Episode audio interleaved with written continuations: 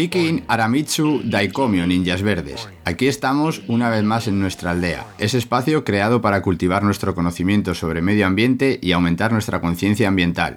Todo ello para poder llevar una vida más verde al mismo tiempo que conseguimos que más gente se una a la causa. Si quieres que esta nuestra aldea cada vez tenga más ninjas verdes y llegue a más gente, no olvides darle me gusta al podcast y suscribirte en tu reproductor habitual, para que no te pierdas nada y nos ayudes a seguir generando contenido. Y en nuestro objetivo de convertir simples ciudadanos en ninjas verdes, esta vez vamos a hablar sobre la Canalroya, un espacio natural muy concreto que se está viendo amenazado actualmente por un proyecto en construcción. Y para hablar de ello, esta vez contamos con dos personas que lo están siguiendo muy de cerca.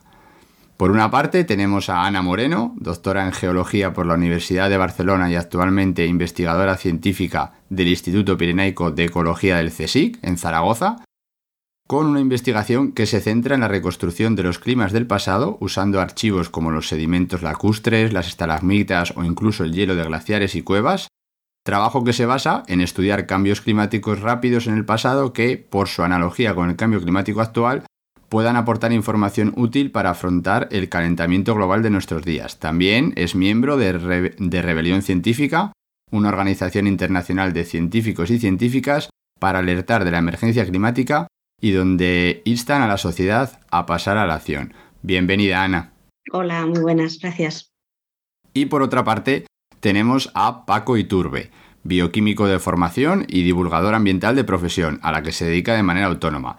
Autor de varios libros, revistas y publicaciones sobre la naturaleza aragonesa y coordinador de diferentes campañas ambientales, además de colaborador habitual en varios medios de comunicación.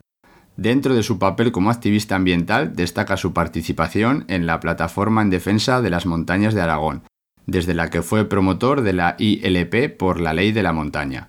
Bienvenido, Paco. Gracias.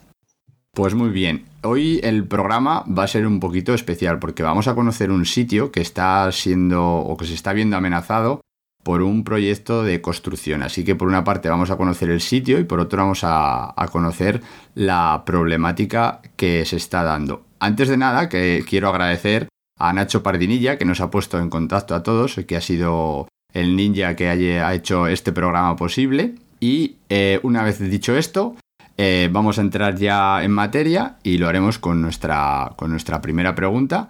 Así que, ¿cuál es la gran verdad y o la gran mentira sobre la Canal Roya? Si quieres, a, arranco yo. Es verdad que estando Ana, eh, una de las grandes verdades de Canal Roya ya la va a explicar mucho mejor que yo, pero sí que es cierto que Canal Roya, una gran verdad es que es un lugar maravilloso. Cualquiera que haya estado allí lo puede entender, que es un lugar geológicamente excepcional con sus características glaciares, sus características volcánicas toda la fauna y la flora que, que, encierra y toda esa riqueza, yo creo que eso sí que es la gran verdad que nadie pone, pone en duda. No sé si has preguntado ya también la gran mentira, perdóname, ¿sí? Sí, vale. sí, sí.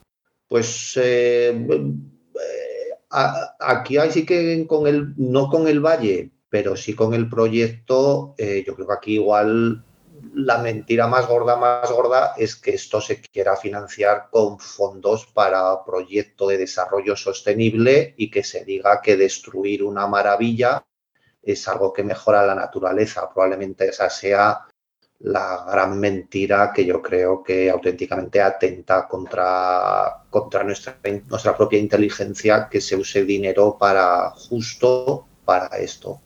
Vale. Ana. Sí, de la gran mentira hemos coincidido. Yo creo que es lo más evidente ¿no? de este proyecto para realizarse en la Canal Roya. es que vendan que es un proyecto sostenible y que para eso usen fondos eh, europeos que no, que no deberían usarse, porque uno de los requisitos es que sea para proyectos que preserven la biodiversidad y que mitiguen el cambio climático. Y este proyecto que pretenden llevar a cabo en la Canal Roya pues va justo en la línea contraria. Entonces, eso es mm, ocultar eso a la población y especialmente a la, a la, gente que, del Pirineo, pues mm, yo creo que eso es una, es una, una gran mentira.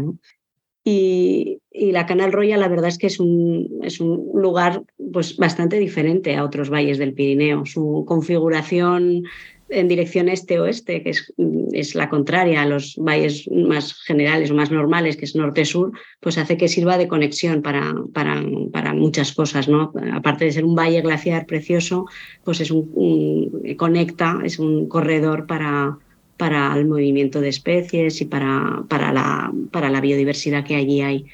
Y geológicamente es también un sitio muy, muy distinto, es bastante único, o sea, es un valle rojo, de ahí lo de la Canal Roya, son unas rocas del, del Pérmico que, pues que no encontramos en tantos sitios del Pirineo, sobre todo que, que se expongan en, a lo largo de, de, todo el valle. Y bueno, pues cuenta con unos ibones eh, preciosos, con un pitón volcánico que tampoco encontramos en otros sitios. Y yo creo que es algo que muchos de los que muchos o todos los que hemos estado disfrutando de las montañas, pues en algún momento que hemos estado en Canal Roya lo recordamos, porque no es, no es igual a otros, a otros valles del Pirineo. Y eso hace que quizás, pues, desde un punto de vista personal, duela más, ¿no? Que se pueda, que se pueda estropear ese paisaje. Muy bien. Eh, como, el, como el programa de hoy va a tener un poco de todo, vamos a empezar por el principio para hacer las cosas bien. Eh, ya habéis mencionado varias cosas. Eh, yo creo que cada uno desde su óptica nos las podéis desgranar a todavía más. Y la primera pregunta es, sencillita. Para la gente que no, está con, o sea, que no está familiarizada con la Canal Roya, la pregunta sería, ¿qué es la Canal Roya? ¿Dónde está? O sea, vamos a hacernos una, una imagen sonora con vuestras descripciones para los ninjas de la aldea que no hayan tenido la suerte de visitarla o que no conozcan tanto el Pirineo aragonés. Para entrar ya en el tema, pues lo primero es saber qué es la Canal Roya. Pues eh, Canal Roya, eh, primero como decís muy bien, para situarnos, eh, sí que está situada en la cabecera del, del, Valle del Aragón, que es también una de sus virtudes, porque todo el entorno de Canal Roya muchas veces se dice que es casi casi como una cuna o una de las cunas de Aragón, en el entorno de Canal Roya está la cabecera del Valle del Aragón, del río Aragón, que da de hecho nombre a todo el territorio y no solamente por eso es casi una de sus cunas eh, subiendo desde Jaca hacia la frontera a mano derecha se nos abre este valle de Canal Roya que, al que se accede andando, es una de sus grandes virtudes que es un valle prácticamente virgen, muy accesible, pero al que tienes que llegar andando y que es un valle que está todavía prácticamente, prácticamente virgen. El nombre de Canal Roya, como acaba de comentar muy bien Ana, esos paredones verticales de, de origen glaciar, con los restos volcánicos que hay, que le confieren una espectacularidad y una que, que realmente sobrecoge al, al alma. Eh, surcado hay más de mil especies de, de, flora, algunas de ellas de relativa importancia. Sí que hay también especies, algunas de ellas importantes, o bien que están, o bien comentaba antes Ana, al servir de corredor biológico, Está, además está rodeado por todas partes por espacios naturales protegidos. De hecho, Canal Roya debería de ser un espacio natural protegido, no lo está precisamente por, para permitir este tipo de proyectos. Sí que tenemos allí desde quebrantahuesos, presencia de, de oso de paso, hay perdiz nival, que es bonito que hay quien dice incluso que la perdiz nival, lo de nival es porque es toda blanca, es como un resto de las épocas de los glaciares en forma de animal que todavía subsiste, que bueno, tiene también su, su poesía que, que siga allí, pero también desde el punto de vista cultural es un auténtico, el patrimonio cultural que tiene es tremendo, probablemente también porque eso que te sobrecoge el alma ha sobrecogido a nuestros antecesores durante siglos, incluso milenios, y hay toda una serie de yacimientos megalíticos, de dólmenes, de restos que sí que atestiguan que ha sido un lugar sagrado durante milenios, asociado casi siempre al glaciar, hay historias bastante bonitas de por qué los, eh, los yacimientos están donde están, porque solían estar a los pies del glaciar, que era como el dios de esas culturas ancestrales y que, un poco lo adoraban. Lo de que un glaciar sea el dios la verdad es que es bastante comprensible. El glaciar te daba el agua, con lo que te permitía los pastos, que te permitía que tus ganados, o sea, te daba la vida, y si te adentrabas un poquito más allá, eh, el glaciar te mataba, con lo cual alguien que te, te da la vida o te la quita es un dios del libro, entonces sí que era un lugar por eso muy, muy sagrado y esa cabecera del, de Canal Roya, donde estaba el circo glaciar, sí que por eso allí hay toda una serie de, de dólmenes y de restos. Entonces tiene muchos componentes para hacerlo muy especial. Eh, te explica cómo se formó el Pirineo, te explica cómo eran nuestros antepasados y por mantenerse todavía en un estado relativamente virgen sí que hace que eso sea una experiencia casi casi de, de viajar al pasado pero en el presente y disfrutando de esa naturaleza tan tremenda que tiene y por eso efectivamente sí es un lugar tan tan especial incluso para los que se inician en la montaña es la puerta al inicio de la montaña. Desde allí hay ascensiones al Pico Canal Roya, a Nayet, a una serie de lugares, con lo cual, pues eso sí, es, un sitio que por muchas razones eh, sí que es muy, muy especial y hace que, que te entre por, por, la ciencia y por el cerebro, pero también por el corazón. Añadiría mm, que es un poco como la, la, aldea gala ¿no? de Asterix y Obelix, es un poco la irreductible aldea gala ante pues ante las actuaciones que se han hecho ya en muchos otros valles pirenaicos que están mucho más masificados, que tienen un acceso mucho más fácil, que aquí pues hay que trabajárselo un poco más porque hay que, hay que llegar andando. Y entonces eso yo creo que la ha mantenido en un estado pues más, más virgen, ¿no? Y que aparte de que biológicamente y geológicamente sea, sea especial, pues es verdad que un encanto también que tiene es, es, ese, el que no sea fácil de llegar y que, y que todavía pues, sea un, paraje muy, muy natural. Muy bien, me ha gustado mucho lo que ha dicho Paco, porque obviamente la óptica del programa es ambiental, pero muchas veces en los espacios naturales eh, dejamos un poco de lado todo lo que es el patrimonio histórico-cultural, que por esa parte también tiene una importancia eh, bastante representativa, como es, el, como es este caso y con los ejemplos que, nos ha dicho él. Eh, retomando un poquito más lo que es la parte nuestra, la parte ambiental, eh, ya habéis mencionado, ya habéis dado unas pinceladas, pero me gustaría que lo, de, que lo desarrollaseis aún, más. Eh, ¿Qué particularidades o qué importancia ambiental tiene la Canal Roya respecto, por ejemplo, a los valles vecinos o otro tipo de ecosistemas? Yo la, parte biológica se me, da, se me da peor explicarla, que no es mi, mi tema y creo que Paco ha, hablado muy bien de las, de las especies y del corredor y del el papel que tiene como corredor biológico.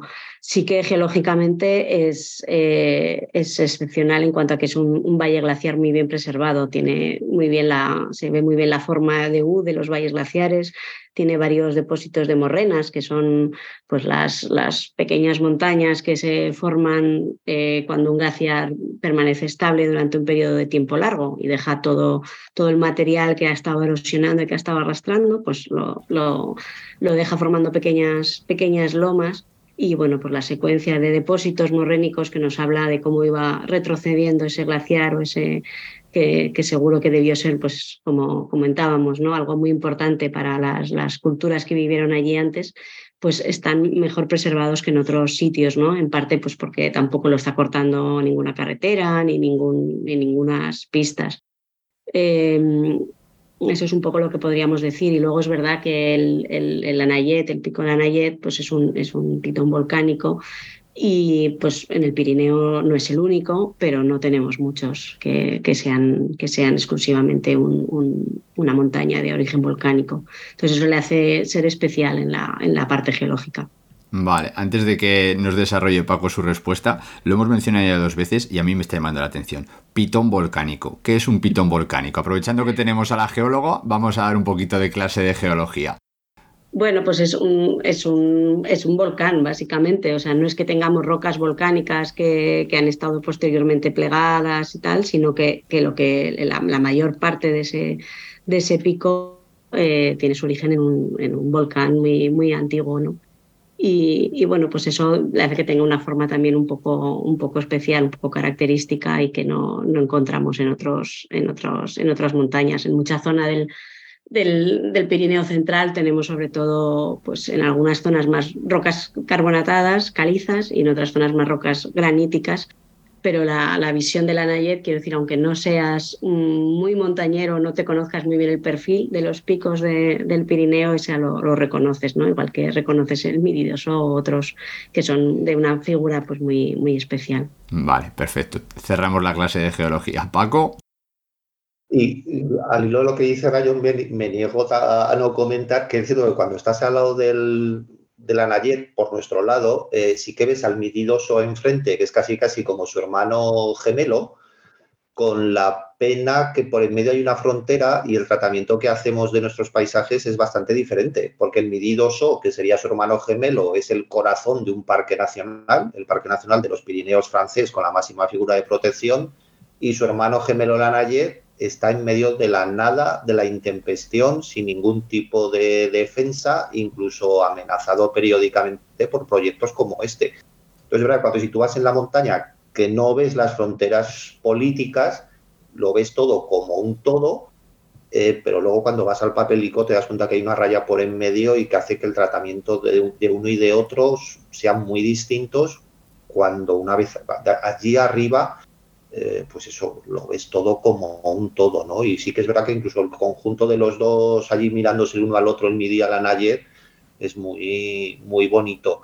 Eh, desde un punto de vista de eso, de, plantas, un poco en realidad lo, lo, que he dicho antes, sí que toda esa singularidad que ha comentado Ana, eso se traduce lógicamente en que le confiere a que lo que crece y vive sobre, sobre esa geología tan excepcional sea también excepcional Estamos hablando de zonas de alta montaña también, que son zonas fronterizas, no me refiero por fronterizas por fronteras, sino por fronterizas hacia lo alto, que sí que hacen que la fauna y la flora sea también muy peculiar. Y esa excepcionalidad también de que es una zona muy poco alterada ha hecho que allí se pueda todavía conservar ecosistemas de alta montaña que en otros lugares están muchísimo más fragmentados, muchísimo más eh, dañados eso como grandes especies, lo que, lo que he comentado antes, la presencia de oso, de quebrantahuesos, de perdiz nival, que sí que le confiere también esa, esa presencia, ese retrotraernos a ser un testigo casi de esos otros tiempos, de cuando allí todavía estaban los glaciares.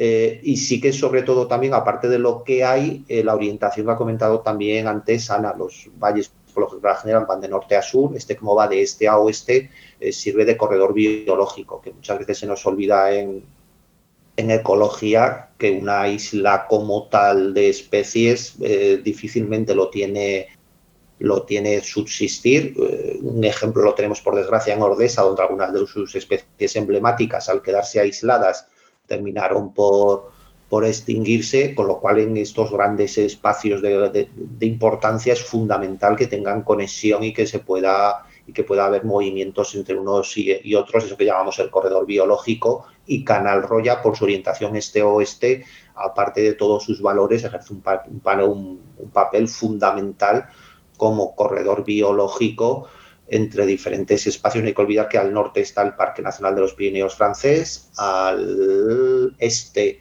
tiene la Reserva de la Biosfera de, de Mala y al oeste tiene el Parque, Parque Natural de los Valles, con lo cual todos esos lugares en realidad son como son y tienen importancia porque Canal Roya está en medio y les permite conectarse. Y si se corta esa conexión también todos los lugares que están alrededor perderán parte de su valor, con lo cual tiene toda una serie de, de funciones y de valores ecológicas asociadas que hacen que sea muy importante y que cortar eso, desconectarlo, eh, sí que puede provocar un cortocircuito en realidad de un sistema bastante importante en esa zona de los Pirineos.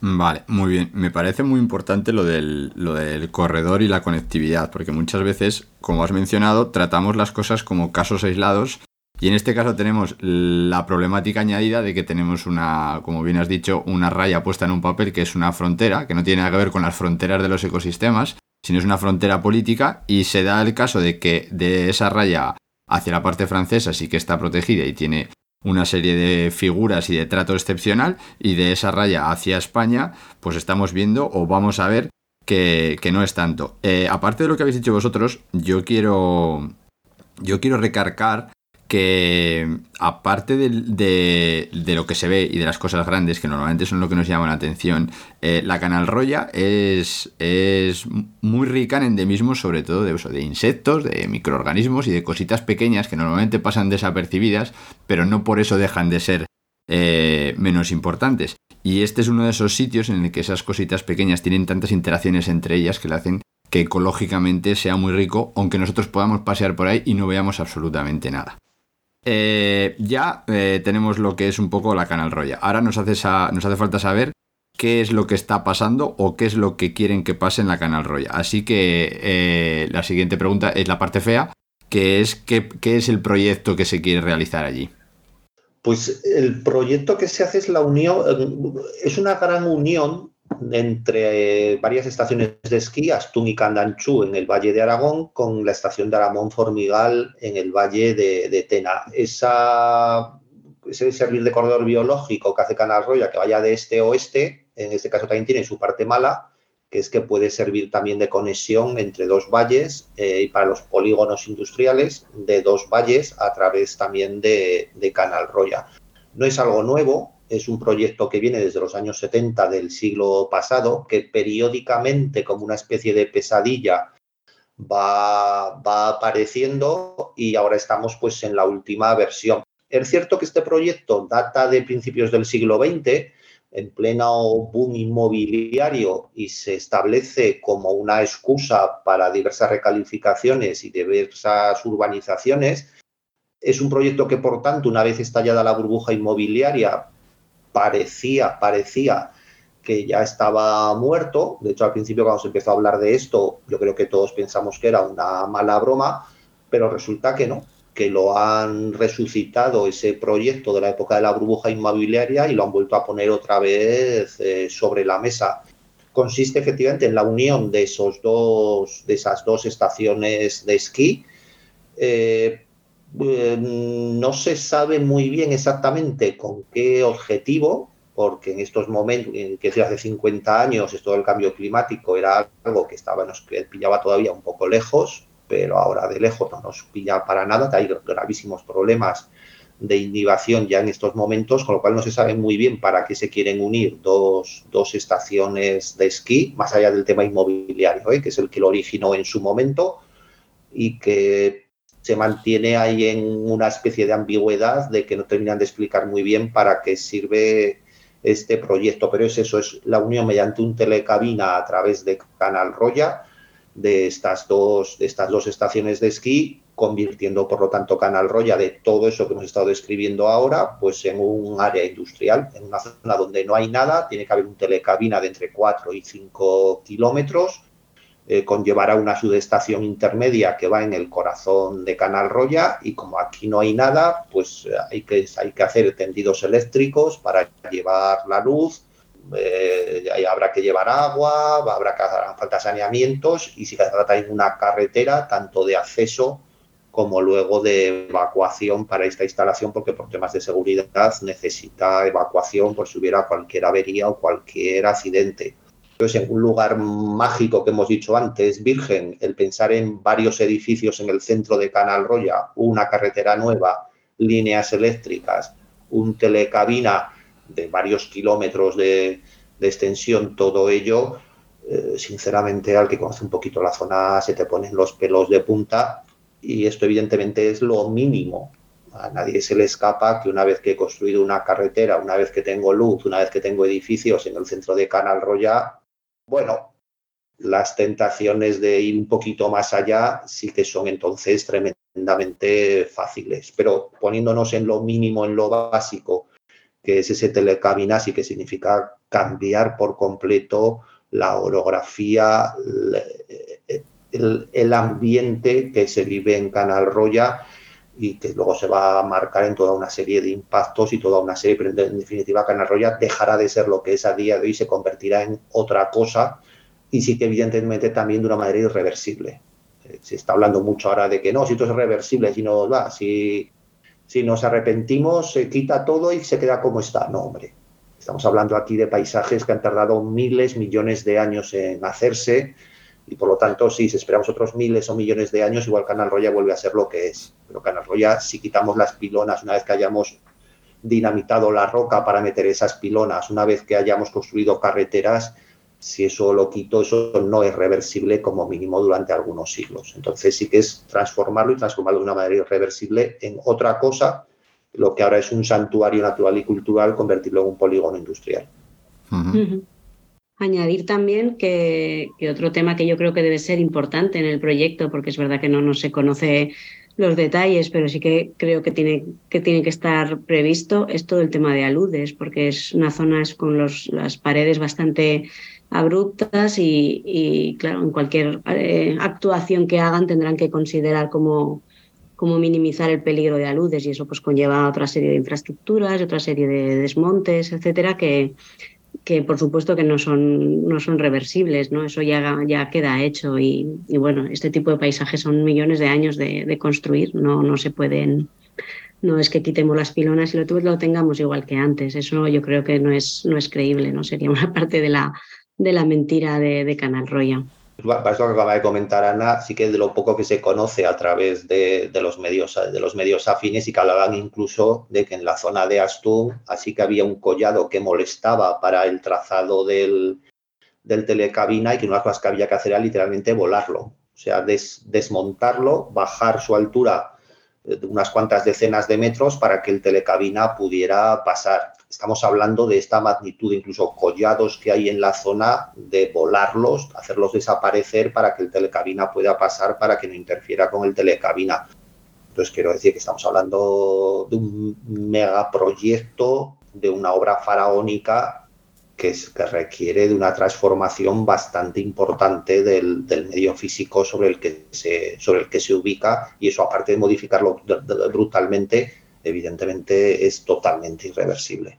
Yo sobre esto que habéis comentado quiero remarcar lo de la línea temporal. Por una parte se habla de construcciones que pueden ser, vamos a poner, uno, dos, tres, cinco años, una decena de años, contra construcciones de la madre naturaleza, por decirlo de alguna manera, que trabaja en orden de magnitud de millones de años. Entonces, es un poco, es lo que tenemos que tener en cuenta también en este tipo de, de conflictos. Sí, y la línea, perdona, y la línea temporal del cambio climático, porque eso no puede quedarse no puede quedarse fuera de un proyecto de estas características. Quiero decir, hoy en día, en una situación de emergencia climática como la que estamos, cualquier actuación, por pequeña que sea, en un ambiente vulnerable como son la alta montaña, tiene que, tiene que tener en cuenta el aumento de temperaturas, porque eso no se va a marchar de un día para otro.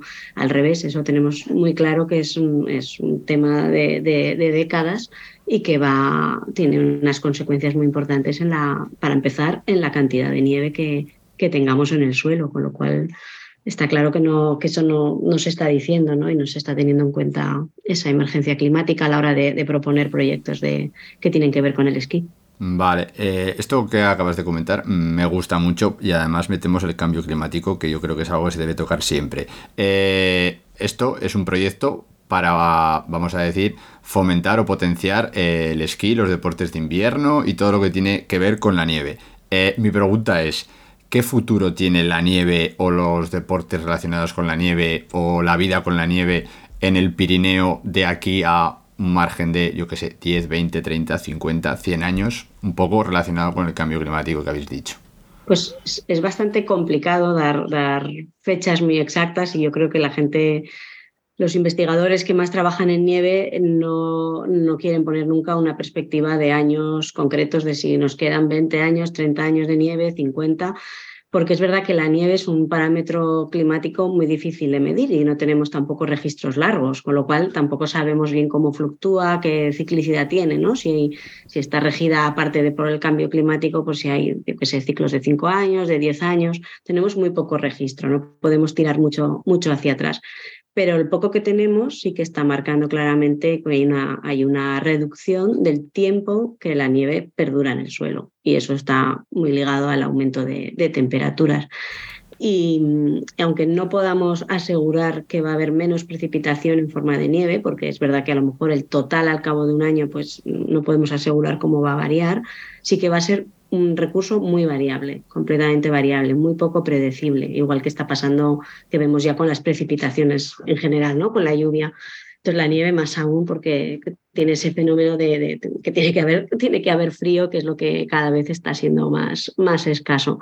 Entonces, es un, aunque no digamos eh, fechas exactas de, cuándo se va, nos va a acabar la nieve o el deporte de nieve en el Pirineo, sí que va a ser muy, mucho más difícil de gestionar porque va a ser eh, más impredecible y más variable de un año a otro y luego, en general, una temporada más corta porque va a haber menos, eh, menos días, menos duración del manto de nieve en el suelo. Vale, perfecto. Dime, Pago. Y al hilo de esto, sí que efectivamente, no olvidar tampoco, eh, la estación de esquí es una industria, es un negocio. Quiero decir que, parafraseando un poco a nuestro presidente cuando, cuando llegó Filomena, que decía que eso demostraba que no iba a dejar de nevar, lo cual es cierto, no va a dejar de nevar, otra cosa es que si va a nevar menos días o, o no, pero es que las estaciones de esquí son industrias y como industria eh, lo que necesita es ser rentable. Entonces, a lo mejor puede que siga nevando durante X días, eh, pero lo que hace falta saber es si esos X días va a ser rentable o no el, esquiar. Eh, hace 40 o 50 años las estaciones de esquí funcionaban con nieve natural. Sus gastos en inhibición eran nulos. A día de hoy nos están diciendo que pueden abrir, pero pueden abrir con nieve artificial la nieve artificial tiene unos costes económicos y también ambientales eh, muy elevados, con lo cual el negocio del esquí empieza a ser un negocio eh, cuyo futuro está más que en el aire. De hecho, ya no aquí, en los Alpes, que es donde inventaron el, esquí alpino, se está ya recomendando que se transformen las estaciones de esquí en estaciones de montaña. Allí ya al andar con ampliaciones de estaciones de esquí les parece algo absurdo, todo lo contrario están desmantelando secciones, desmantelando pistas, desmantelando eh, estaciones enteras para convertirlas en estaciones de, montaña. Entonces, pensar que aquí en los Pirineos españoles, con mil metros menos de altitud, con unas temperaturas mucho más elevadas, vamos a poder eh, ser rentables, es algo completamente absurdo. Eh, en estos momentos ya tenemos una de esas tres estaciones, que es Candanchú, que está en concurso de acreedores. O sea, ya en estos momentos no le salen las cuentas y si está abriendo es porque está recibiendo inyecciones de dinero público. O sea, ni siquiera nos tenemos que ir adentro de varios años. Ya en estos momentos no salen las cuentas y debería de cerrar si no fuera por ayudas de dinero público. Por lo tanto, pensar que dentro, dentro de 20 o 30 años su situación va a ser que va a poder seguir aguantando es desde un punto de vista exclusivamente empresarial eh, totalmente suicida. Eh, las otras estaciones están en situaciones muy parecidas con unas cuentas que no les salen, con lo cual es que cada semana que sea corte de temporada sí que económicamente y empresarialmente es un... Y, de, hecho la demostración más clara de que es un negocio que no es rentable es que en todo este proyecto esas empresas no ponen ni un solo euro. Estamos hablando de tres empresas privadas, de un negocio privado que nos quieren vender como que es rentable, pero sus promotores no ponen ni un solo euro. Te dicen que ellos solo harán la estación, la unión de estaciones, si el dinero lo pone al 100% los fondos públicos, porque ellos saben que esto es un negocio ruinoso. Por lo tanto, desde un punto de vista del negocio, las estaciones ya en estos momentos no son rentables, están funcionando solo con dinero y lo que se debería de hacer es intentar desde un punto de vista socioeconómico exclusivamente hablo, ¿eh? intentar que esa transición climática, pues bueno, fuera lo más llevadera posible, que durante los próximos 10 o 20 años pudiera más o menos funcionar y el ir convirtiéndose en otra cosa con futuro.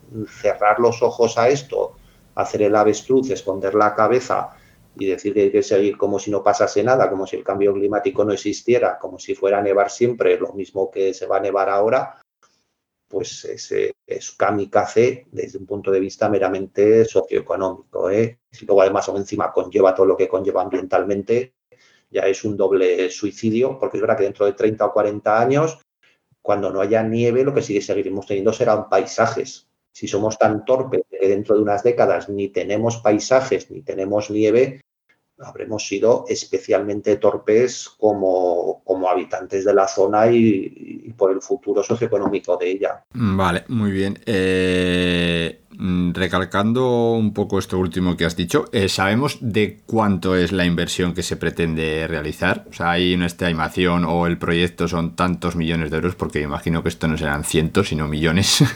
No, no se sabe porque además los fondos europeos los están usando como, como liebre. El ejemplo más claro es Astun Candanchuk. Astun Candanchuk es la primera fase que le dieron fondos europeos el año pasado. Nos dijeron que costaba 8 millones y tiene 8 millones de euros de fondos públicos. Aún no habían salido los 8, ya dijeron que no, que en realidad eran 12. Pero ya que nos han dado 8, vamos a poner otros 4 y los pone la Diputación Provincial de Huesca. A continuación dijeron que no, que eran 16 pero ya que hemos metido 12, vamos a meter esos cuatro y estos cuatro los pone el gobierno de Aragón. Ya vamos por 22 millones y la obra todavía no ha empezado. No sabemos cuánto va a costar. Sí que sabemos que siempre, siempre, siempre el dinero va a ser público, que esas empresas privadas no van a poner ni un solo euro. Con Canal Roya pasa algo similar. En estos momentos están hablando, creo que son de 35 millones lo que cuesta y se ha recibido 26 de fondos europeos esa diferencia habrá que meterla, pero en esos 35 ni están incluidas las carreteras, ni están incluidas las líneas eléctricas, incluso eh, informes técnicos apuntan que esa telecabina cuesta bastante más que esos 35 millones. Esto viene de un proyecto del 2010.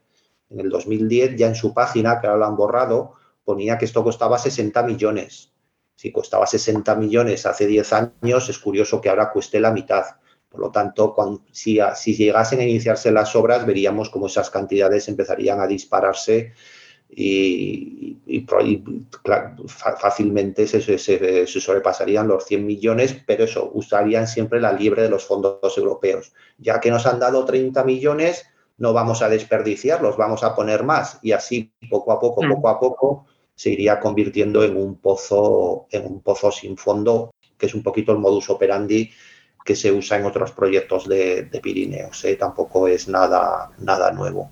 Vale. Eh, el proyecto este de, las estaciones de esquí, el telecabine y todo eso, mm, ¿cómo afectaría, si se llega a hacer, cómo afectaría a la Canal Roya? O sea, ¿cuáles serían las afecciones, los impactos, tantos directos como indirectos? O sea, ¿por qué es importante que no se lleve a cabo este proyecto?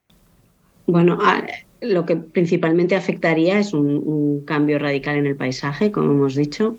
Tendríamos eh, a lo largo del, del, Valle de la Canal Roya toda una serie de pilonas con el telecabina. Y luego creo que otra cosa que sería muy importante y que afectaría a la biodiversidad de la zona, a su actuación como corredor biológico, etcétera, es la masificación de gente.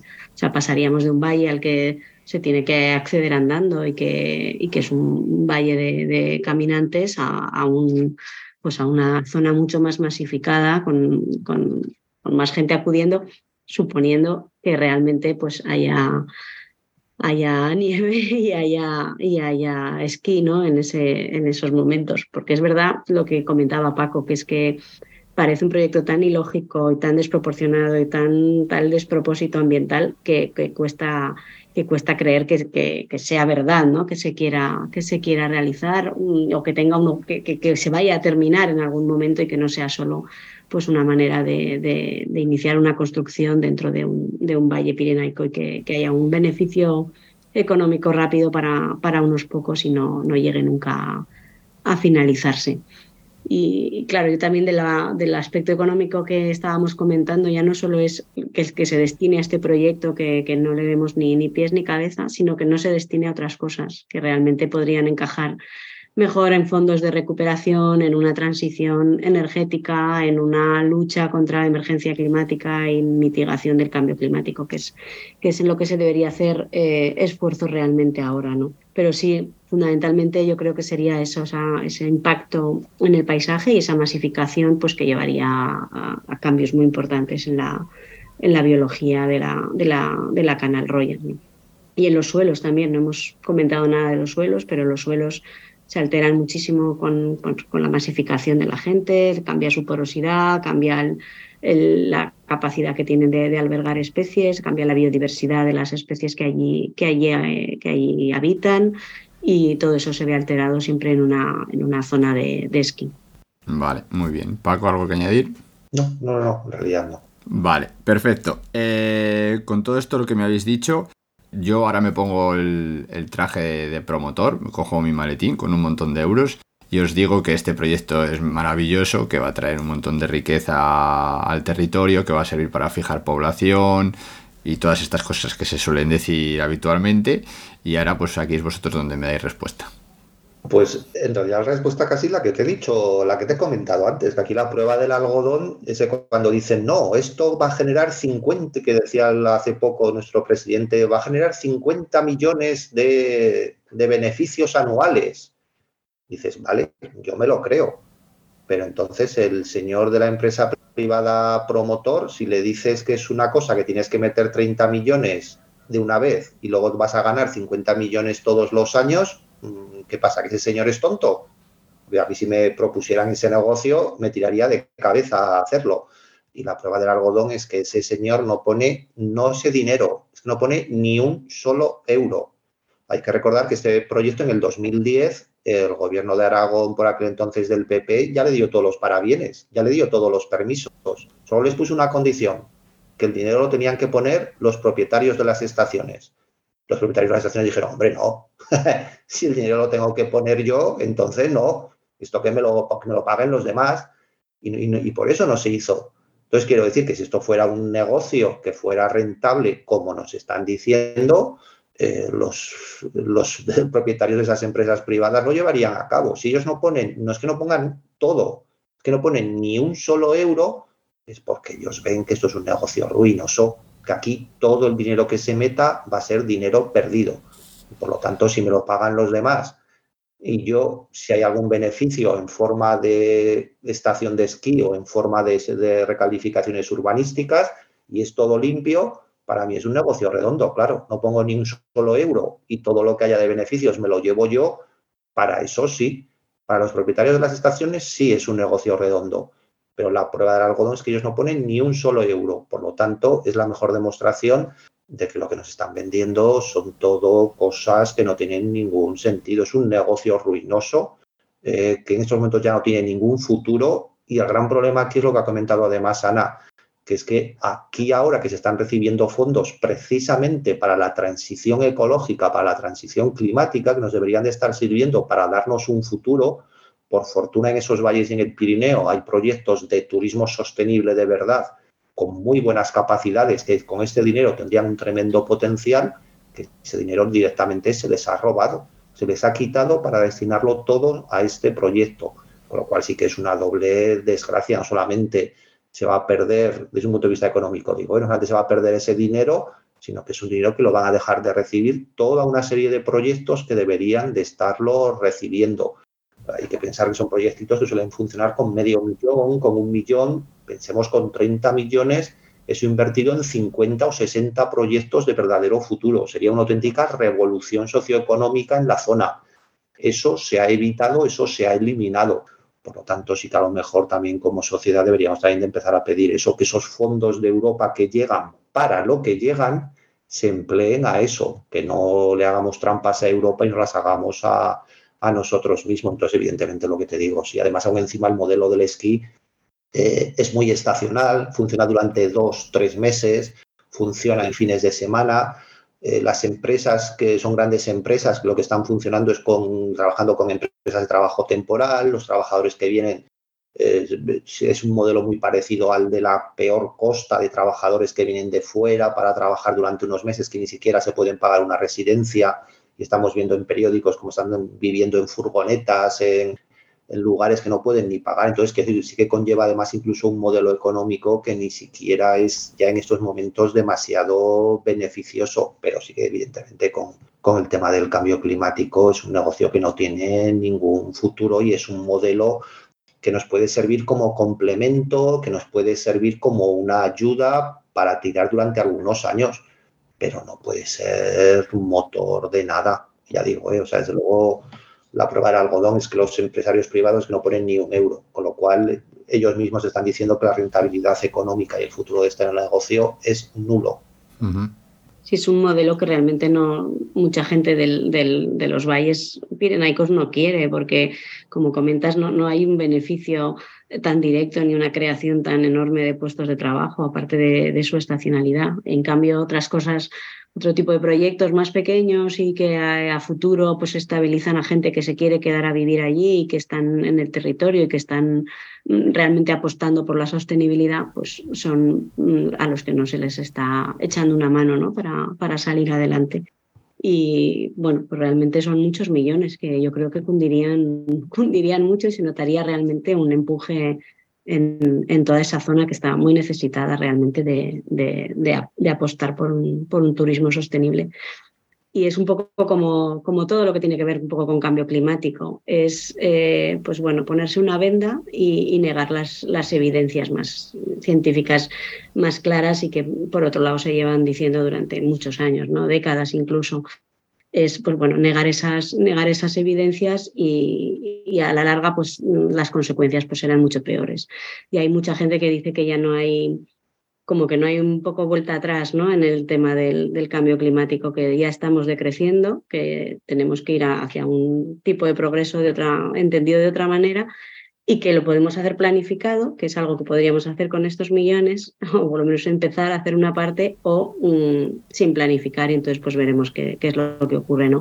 Pero a mí me parece realmente que si este proyecto se lleva a cabo se está perdiendo una oportunidad eh, muy buena para, para, revitalizar una zona, para hacer otras cosas y para realmente empezar una, una transición que necesitamos. Muy bien. Esto, esto último que habéis dicho me parece muy interesante y es no solo decir que este proyecto no se debería realizar, sino cuál sería el proyecto que se debería realizar. Porque proyectos hay, opciones hay siempre, o sea que no es no es decir, no queremos el dinero que nos viene de Europa, sino vamos a utilizar bien el dinero de Europa. En este escenario de emergencia climática que tenemos y de cambio global, pues aprovechar eso para tener un futuro pues que, pueda unar economía, sociedad y medio ambiente. Eh, ¿Cuál es la situación actual del proyecto? ¿Cómo está actualmente o cómo está, si está en ejecución, en planos, si ya se ha aprobado? ¿Cómo está la cosa? Pues en realidad está que no tiene prácticamente nada. Sí que se nos está intentando vender un poco como que ya es irreversible, que ya está decidido y que no hay nada que hacer, pero en realidad está todo por hacer. Vamos, de hecho, ni siquiera, eh, lo comentaba antes Ana, eh, ni siquiera conocemos exactamente el proyecto. Conocemos la idea, pero no se sabe el proyecto y por lo tanto todo lo que necesita el proyecto está sin hacer. Eh, lo quieren declarar plan de interés general de Aragón, que manda narices, eh, y lo quieren declarar para poder acortar plazos y para poder saltarse según algunos determinados trámites, porque tienen muchos trámites que hacer y muchas cuestiones que hacer y entonces así se, se evitan algunas de ellas. Tiene que pasar la declaración de impacto ambiental, algo que cualquiera que entienda un poquito, mm, nos hacemos, el papel lo aguanta todo, pero nos hacemos cruces de cómo alguien puede firmar que este proyecto no produce una afección ambiental importante en la zona. Eh, estamos, vamos, hay expectativas con eso y ya digo, eh, sí que superar la declaración de impacto ambiental sí que es un reto muy, muy importante porque no se sabe quién se va a atrever a firmar eso, porque se puede meter en problemas muy graves si alguien pone eso con, su firma. Está muy bien decirlo en una rueda de prensa, en plan jocoso, en plan de, va, esto, esto no provoca ningún daño, pero otra cosa es poner eso por escrito y firmarlo, porque eso sí que conlleva ya toda una serie de, connotaciones. Eh, lo tienen que hacer en plazos. Eh, los fondos europeos, los que, una de las cosas que tienen, están pensados para proyectos pequeños por eso sus plazos son de tres años. No están pensados para estas barbaridades ni para estas aberraciones. Por lo tanto, en tres años no da tiempo a hacer esto. Ya están, una vez empezado, ya están hablando de que van a pedir una prórroga para hacerlo. Entonces tiene toda una serie de problemas muy importantes. Y no olvidemos, evidentemente, también eh, que estamos en una democracia. Si la contestación social es tan fuerte como la que está habiendo, eh, un gobierno democrático algo debería de hacer y algo se debería de plantear, con lo cual sí que es cierto que, la situación del proyecto es complicada, tiene mucho que hacer y habrá que ver cómo lo resuelven eh, y se les van añadiendo además problemas como el tema de Europa. Europa, la cuestión con estos fondos es que se concedían, pero la justificación se hacía al acabar el proyecto. La justificación se hará en el 2025-2026 cualquier que conozca un poquito Europa nos está diciendo todo el mundo que esto ni de casualidad, lo comentaba antes Ana, cumple con los objetivos para los que se han dado estos fondos. Justo lo contrario, van justo en línea contraria y por tanto el dinero va a haber que devolverlo.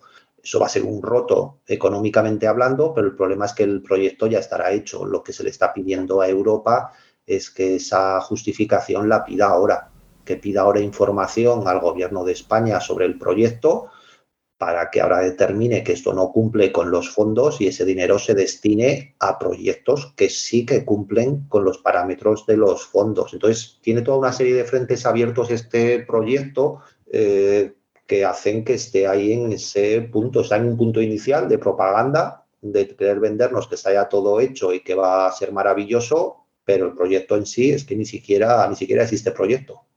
O por lo menos públicamente no lo conocemos. Vale. Vale. Sí, no es, no es público, vamos, no, se conoce y, es verdad, ahondando lo de la repercusión social que está habiendo, ¿no? Yo creo que es algo que ha llegado a, al menos en Aragón, ha llegado a muchísima gente, ha llegado a la sociedad en general, ha llegado a la comunidad científica, ha llegado a la gente que vive en la montaña y está habiendo una, una oposición muy fuerte y, y no sé, yo creo que realmente mucha gente está informada y está además pues como hablando mucho desde el corazón, ¿no? Desde, bueno, de que como un sentimiento de engaño general y, de, que, de que hay que oponerse a, algo así.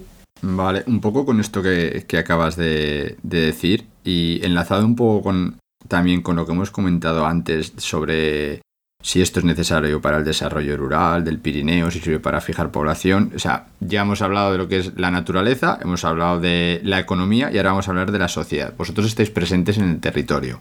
Y un poco relacionado con lo que ha dicho Ana, eh, ¿cómo sentís a la gente? ¿Cuál es el pulsar de la población? O sea, hay, habrá gente a favor y en contra, pero bueno, mayoritariamente es algo que, que agrada a la población, que desagrada, que no sé. ¿Qué me podéis decir sobre esto? Hasta ahora ha habido bastante oscurantismo con el proyecto. Se ha de hecho, sigue habiéndolo. O sea, no, conocemos el proyecto, de hecho. Eh, sí que se ha procurado que, no sea conocido o muy poquito. No, es una cosa muy buena que va a traer no sé cuántos miles de puestos de trabajo no sé cuántos millones de inversión. Pero cuando la gente ha empezado a conocer exactamente qué es lo que se iba a hacer, exactamente de dónde venían los fondos, exactamente más cosas, eh, sí que el rechazo está creciendo de una manera exponencial en todo Aragón, incluso en toda, bueno, en toda España, incluso hasta internacionalmente, porque es verdad que fuera de nuestras fronteras está llamando mucho la atención que en estos tiempos que ya nadie niega el cambio climático, eh, que aquí estemos apostando por un proyecto como si no existiera el cambio climático, eh, en España además, que a lo mejor desde aquí no nos lo parece, pero claro, estamos en el sur de Europa, aquí la gente viene a tomar el sol, a, un país de calor, que se nos esté hablando de que aquí se está apostando por hacer turismo de nieve, mm, choca y causa perplejidad. Eso, eso es lo que está haciendo, por ejemplo, que en The Times o en The Washington Post esté apareciendo como una cosa completamente marciana y que se entiende en muy pocos, en muy pocos sitios. Eh, entonces sí que eso lo que digo, está provocando muchísimo rechazo en general y también en, las zonas. A lo mejor por diferentes razones. Habrá gente que por cuestiones ambientales, eh, habrá gente que también hay que olvidar que esto viene ya de una serie de proyectos, Castanés, Espelunciecha, que se han ido cargando valles y que ya la gente lo veía con, con, reparos y, con, y, que le desagradaba. Y yo creo que Canal Roya ha sido un poco como la gota que ha colmado el vaso. Un decir, ostras, también en Canal Roya, también Canal Roya lo tenéis que cargar, también Canal Roya lo tenéis que destrozar. Entonces sí que ha sido todo un poco como esa gota que ha colmado el vaso y por eso está causando también tanta indignación de, ya hartazgo de este tipo de, cuestiones. Decía Eduardo Martínez de Pisón, hacía la comparativa con que esto era como la Catedral de Burgos y es, un poco eso, el decir, ostras, tíos, también esto que es el auténtico santuario os tenéis que cargar, ni esto tenéis que, ni esto vais a respetar. Entonces también se está produciendo ese, ese hartazgo y también el tema, el tema económico. Se nota incluso mucho en los valles el tema generacional. Eh, la gente más mayor, a lo mejor ya con 50, 60, 70 años, pues este proyecto le puede chocar, pero no le causa un, digamos, una brutal eh, protesta, rechazo. Pero claro, a las generaciones más jóvenes, alguien de 20 o 30 años, decirle que esto es un proyecto para 10, 20, 30 años, eh, no les sirve como proyecto de vida. Si yo tengo 20 años, no me sirve algo que dentro de 20 años va a desaparecer sí o sí. Y por lo tanto, sí que se está notando en las zonas de montaña que de hecho son las, las, generaciones más jóvenes las que están con mayor rechazo del proyecto porque ven que es que es literalmente su vida lo que va en ello. ¿no? Entonces, por diferentes razones sí que el rechazo está siendo cada vez mayoritario y sí que incluso el rechazo en los propios valles está siendo muy, muy elevado, que yo creo que incluso está causando sorpresa en los propios promotores, ¿eh? que no se esperaban, se esperaban que la gente pasase, estuviese en silencio y está viendo un rechazo que además lo que digo, eh, por diferentes razones, pero está yendo increciendo, está yendo cada vez, cada vez a más. Mm, vale, muy bien. Yo creo que también hay, hay gente en, en, la montaña que lo ve un poco como si, bueno, pues como convertir el Pirineo en un sitio solo de ocio para gente de fuera, ¿no? Tipo un parque de atracciones al que vamos a divertirnos los de Zaragoza y los de Madrid y no nos preocupamos por si siguen teniendo ambulancias, centros de salud, eh, eh, diferentes servicios que, realmente pues, eh, a lo mejor no están, no están bien cubiertos. ¿no? Y, entonces eso yo creo que es un poco también algo que, que, genera, que genera rechazo, ¿no? el sentir que tú estás ahí luchando por sacar adelante un proyecto de vida en una zona complicada y, en cambio pues destinar un, un montón de millones a un, a un proyecto del que no, del que no ves que vayas a, ni a tener un beneficio propio tú, ni, ni además pues a, eh, que además pues va a conllevar la destrucción de un, de un sitio que te gusta, ¿no? De que es del que el que conoces y en el que has vivido, en el que has vivido siempre. Vale, muy bien. Eh, como hemos dicho que está sobre el papel, vamos a ponernos un poco más positivos y vamos a buscarle un futuro a la Canal Roya. Eh, Está por ahí lo de la iniciativa legislativa popular de la ley de la montaña. Eh, habéis hablado de tener algún tipo de figura de protección, de proteger el territorio. Eh, ¿Cuál sería el paso a seguir para dejar la Canal Roya tal y como está? Eh, hombre, evidentemente el más sencillo de todos sería el que se ha propuesto ya, el que se lleva proponiendo prácticamente medio siglo, que es que sea un espacio natural protegido.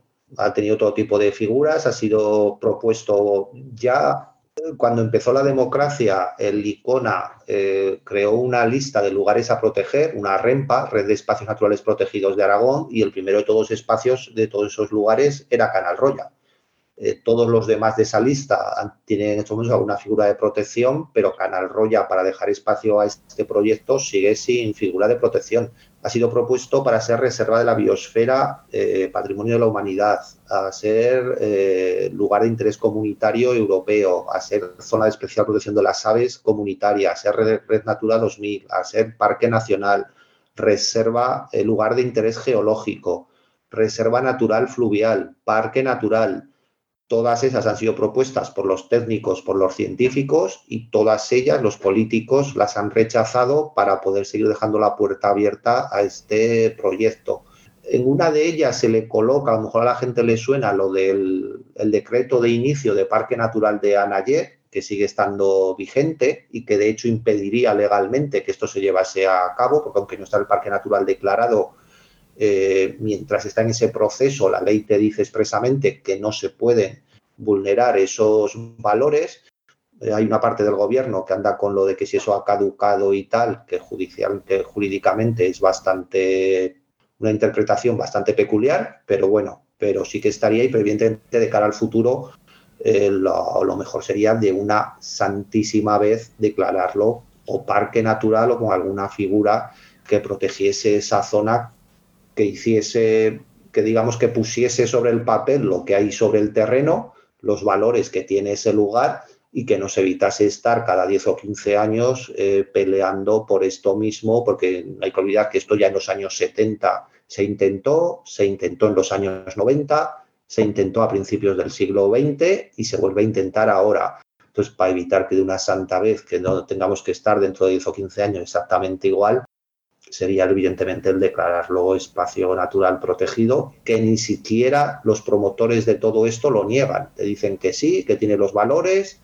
pero que, bueno, que tampoco hay que pasarse. Entonces, bueno, pues eh, de, de declararlo zona protegida de, de, una vez con alguna figura, que pues la del parque natural como mínimo, y pasaríamos a tener cierta tranquilidad con esto, a asegurarnos que nuestros hijos van a poder disfrutar del mismo patrimonio que tenemos nosotros incluso desde un punto de vista socioeconómico, el asegurar también un futuro para, para la zona. Entonces, sí, evidentemente, primero parar esto, eh, que hay diferentes formas, ahora sí que está bien te comento alguna, y sí que evidentemente una vez parado el declararlo parque natural para asegurarnos que en un futuro no vamos a volver a, esto. Y a ver, y para darle la importancia que tiene a la zona, ¿eh? que sí que es cierto que cuando cualquiera se acercaba estos días, todo el mundo pregunta, ¿y qué figuras de protección tiene? No, no, ninguna. Dicen, como que ninguna. Eh, pues es decir, incluso hasta desde fuera de Aragón, a nosotros en Aragón nos puede parecer una cosa lo más normal del mundo, pero a la gente de fuera de Aragón sí que sientes cierta vergüenza de que uno de tus grandes santuarios lo tengas ahí sin ningún tipo de reconocimiento por ti mismo. Entonces sí que también, también por un poco sentirnos bien con nosotros mismos, no estaría de más que le diésemos el valor que se merece. Vale. Vale, muy bien. Pues eh, enlazado a lo que has dicho y ya para cerrar el programa, pues vamos a aprovechar y vamos a hacer nuestra última pregunta que va a servir un poco como llamada a la acción, que es que qué pueden hacer los ninjas para ayudar a la Canal Roya. Bueno, yo creo que, aquí básicamente lo que podemos hacer todos es hablar de la, de la Canal Roya, es pues bueno, continuar sensibilizando a la gente de, de la importancia de este, de este valle y de sus valores ambientales de todo tipo y, bueno, protestar, dejarnos oír. Mm, yo creo que la, pues bueno, que la sociedad y en un país democrático tenemos que, que, poder decir, eh, alzar la voz y decir aquí lo que, lo que además está apoyado por, la, por datos científicos y por datos económicos. Eh, creo que es eso lo, que, lo que más podemos hacer, ¿no? lo que más pueden hacer los ninjas. ¿Pago?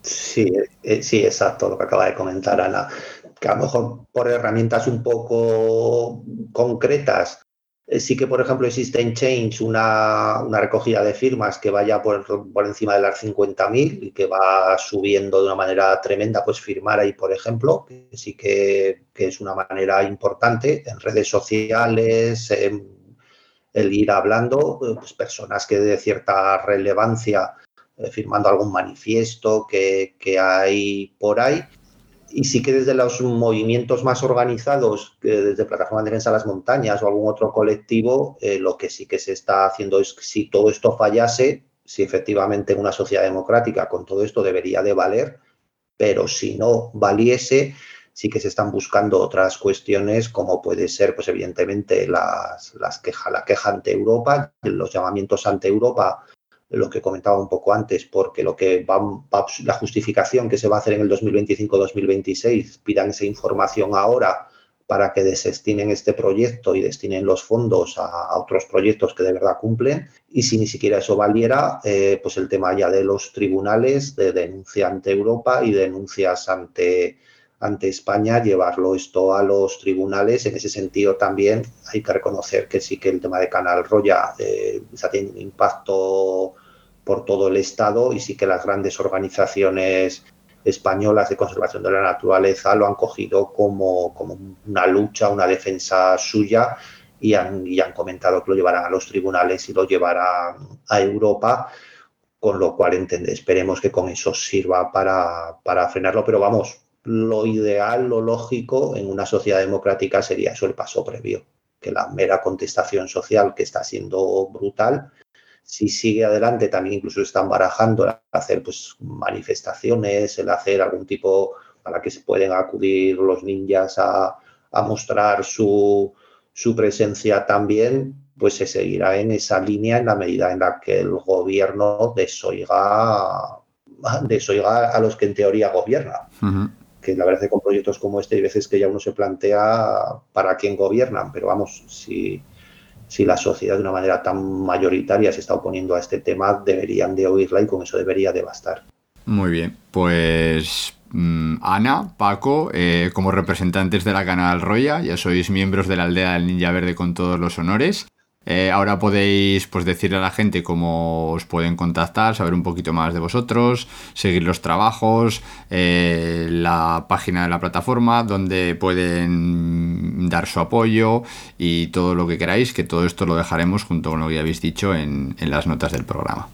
Yo un, un, aviso para la gente que trabaje, bueno, científicos y científicas, gente que trabaje en la academia, está, hay una recogida de firmas todavía abierta diferente de la recogida general, porque también nos parece importante pues, que, haya un poco una voz eh, de, la ciencia en esto y animar si hay gente que trabaja en la academia y que quiera, que quiera firmar, pues que, se, que nos busque.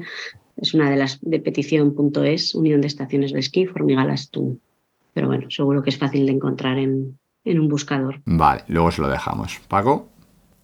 Sí, como plataforma de defensa de las montañas, eh, sobre todo por el tema de redes. Nos pueden encontrar tanto en Twitter como en Facebook, buscando plataforma de defensa de las montañas o PDMA.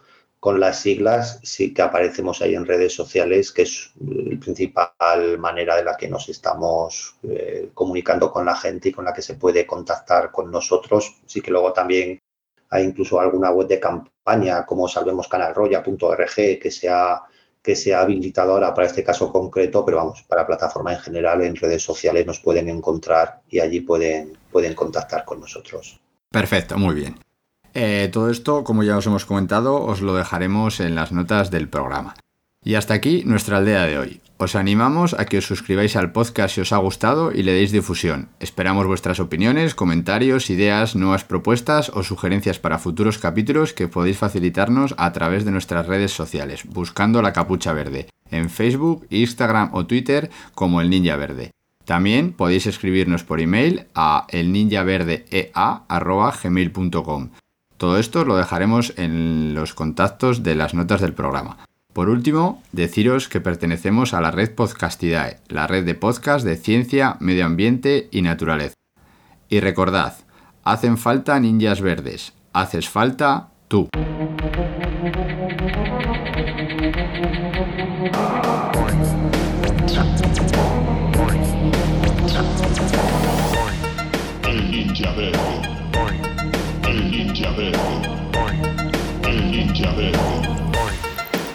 Ninja. Eh, yo no perreo, yo gorrioneo, conocimiento y atracción. Eh, yo no perreo, yo gorrioneo, conocimiento y atracción. El ninja verde. El ninja verde.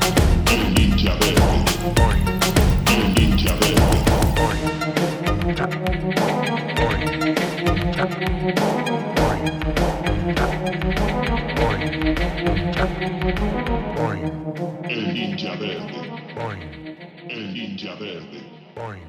El ninja verde. El ninja verde.